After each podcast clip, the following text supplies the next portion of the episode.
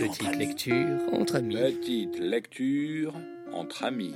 Petite lecture entre amis. Petite lecture entre amis. Il a le pied à l'envers, Jim. Plus exactement, son pied regarde son cul. Mais dans sa tête, il se souvient de tout. De ses réductions de fractures sans anesthésie. Comme dans les westerns où on donne au cow-boy une gorgée de whisky pour éviter qu'il ne tombe dans les pommes. Sauf que, dans le cas de Jim, c'était un rouleau de cuir qu'on lui a donné à serrer entre ses lèvres. Il en a encore le goût dans la bouche. Il s'est quand même évanoui, il se souvient de tout, James Binden. Du risque de gangrène, de cette cheville enflée comme une outre qui lui fait tellement mal. De ce réveil à l'hosto, on lui explique que le skate, le snow, le surf, c'est fini, qu'il a perdu 80% de la mobilité de sa cheville, qu'il va devoir se gaver à vie d'anti-inflammatoires et qu'il ne prendra plus qu'un furtif plaisir à rider. Il a 25 ans, rideau.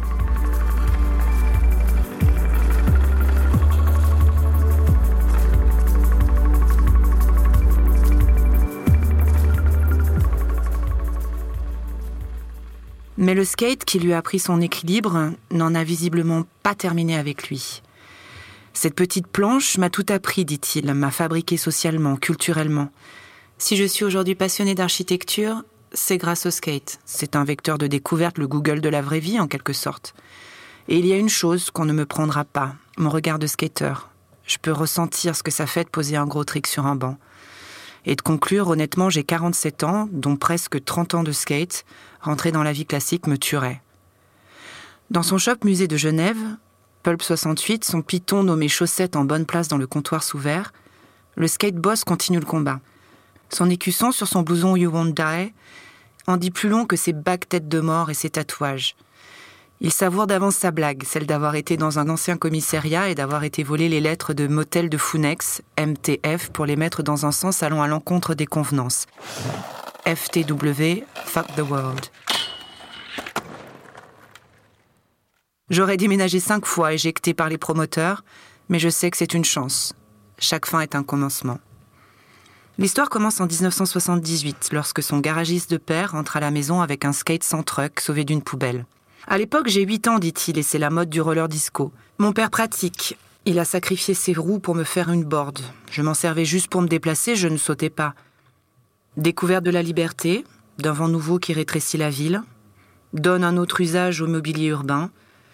Les bancs ne sont plus réservés aux petits vieux. Dans cette famille, sans grands moyens, Jim fait aussi du roller, ne se gêne pas pour catcher les mobs des copains et accueillir la culture skate comme un enrichissement personnel.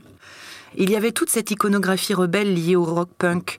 J'étais passionné de jeux vidéo, tout ça se rejoignait. Il se souvient de Phil, un mec qui avait monté un skatepark à Genève, le Trash Gang Skatepark, avec des rampes à 5 minutes de chez moi, dit-il. Et puis j'avais ce terrain vague, une école en rénovation avec des courbes propices au skate juste en face.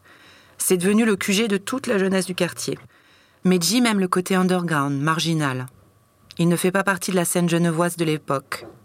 Très réaliste sur son niveau, il décline la compétition. J'allais en voir avec mon père, dit-il, mais je savais déjà que je ne pouvais pas faire carrière. Pour moi, ce qui définit un bon skateur, c'est pas le nombre de figures qu'il sait faire, mais le nombre de fois qu'il a tenté de les faire.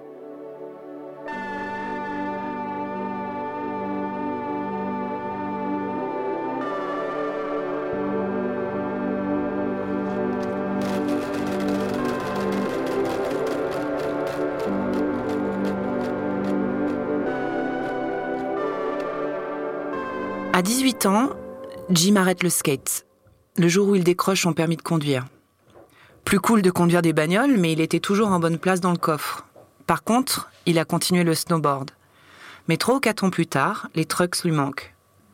Jim s'y met à fond et vit les années 90-95, big pants, small wheels, comme on dit, et l'avènement de l'Air New School dans une effervescence digne d'un Seltzer. Graph, vidéo, rap, rock, photo, c'est la fusion. L'explosion de marques, une opulence de sponsors à qui l'on dit non, une profusion de médias. Une ère dont l'apothéose se situe en 98. Jim bosse vaguement au garage paternel, fait la fête, rentre à 5 heures du mat et se lève à 10. Un jour, il se casse en Indonésie pour surfer. Le pater est saoulé. Jim a un quart de siècle. En 95, un vieux local se libère aux eaux vives, l'association Pulp 68 est créée.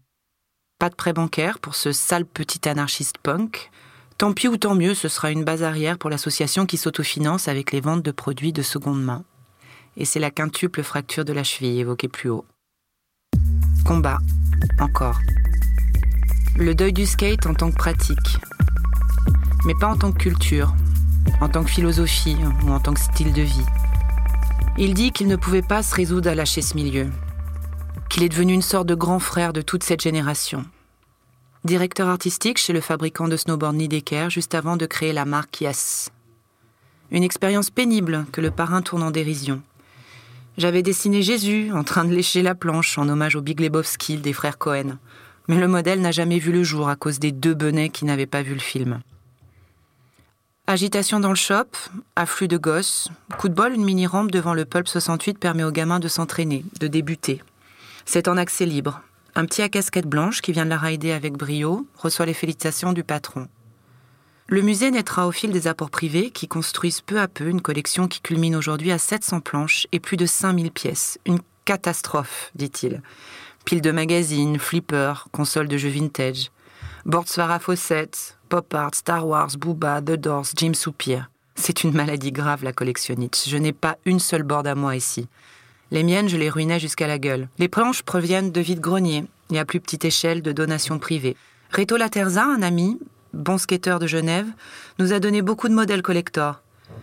Partout, du sol au plafond, des spécimens comme le Techniski, un skate avec des bâtons, le skate à moteur, le skate avion, le modèle Kern miniature demi-portion de planche. La passion de Jim est sur ses murs.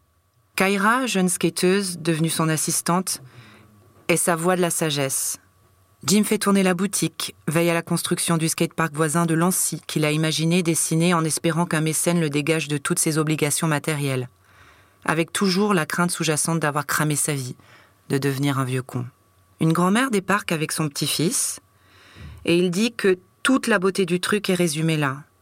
Tu vois ici pas de conflit de génération. J'ai même trois planches qui m'ont été offertes par des parents qui avaient perdu leur enfant. Je les revois passant la porte du musée, dévastées, la planche de leur gamin entre les mains, s'excusant presque. L'une d'entre elles est là-haut, au plafond. Elle n'est pas une chose. Elle devient un acte, une âme. Le temps s'arrête. Puis arrive Ryan, tout sourire, devenu le parrain du fils de Jim, malgré son passé footballistique. Les manques de la collection sont évoqués en sa compagnie, on n'a pas grand-chose des années 95-2000, l'ère de la grande démocratisation du skate. Devenu objet de consommation, il est moins épais, plus fragile.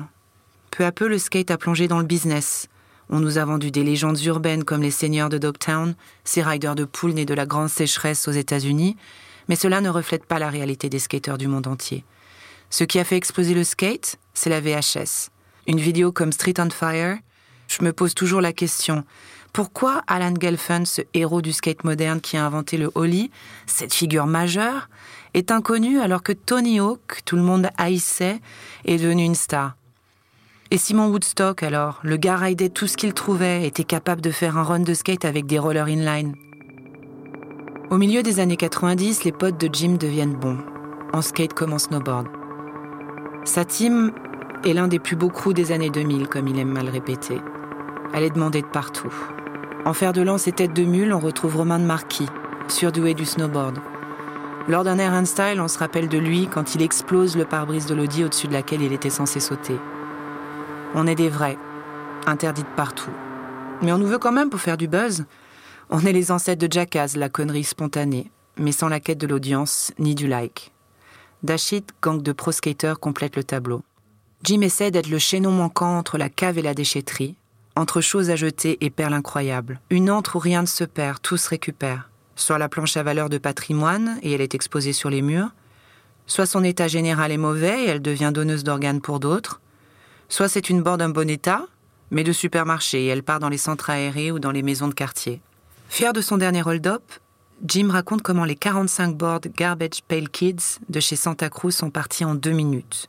Il explique comment, si un gamin n'a pas de planche, on va lui prêter un temps, mais après, il faudra qu'il se bouge. Moi, avant d'avoir ma première board, j'ai lavé des pare-brises pendant trois ans. On vous l'avait dit, les enfants. Le skate, c'est un vrai sport de combat.